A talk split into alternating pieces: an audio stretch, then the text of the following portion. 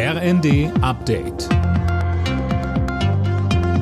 Stündlich neu. Auf den Punkt informiert.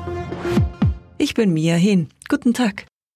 Bundeskanzler Scholz hat die Europäer dazu aufgerufen, die Ukraine stärker zu unterstützen. Er sagte auf der Münchner Sicherheitskonferenz, der russische Angriff auf die Ukraine sei die größte Sicherheitsbedrohung auf unserem Kontinent.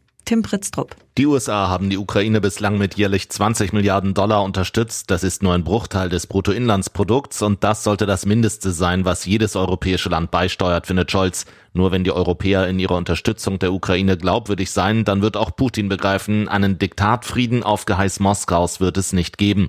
Unterdessen hat sich die Ukraine aus der umkämpften Stadt Avdiivka zurückgezogen. Das ist zumindest ein propagandistischer Erfolg für Russland. Die Sprecherin von Kreml-Kritiker Nawalny hat jetzt den Tod des 47-Jährigen bestätigt. Demnach gibt es eine offizielle Mitteilung an Nawalnys Mutter. Nawalny soll in seinem Straflager zusammengebrochen und gestorben sein. Über 100 Menschen sollen in Russland verhaftet worden sein, weil sie öffentlich um den Putin-Gegner getrauert haben.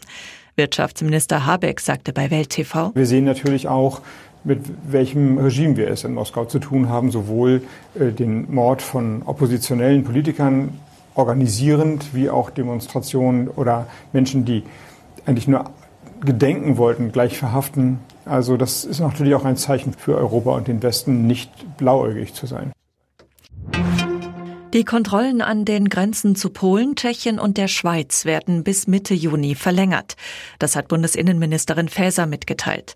Mit den Grenzkontrollen soll Schleuserkriminalität bekämpft und irreguläre Migration begrenzt werden.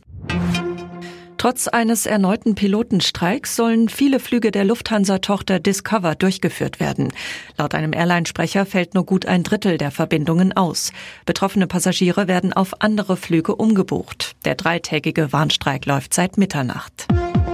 Alle Nachrichten auf rnd.de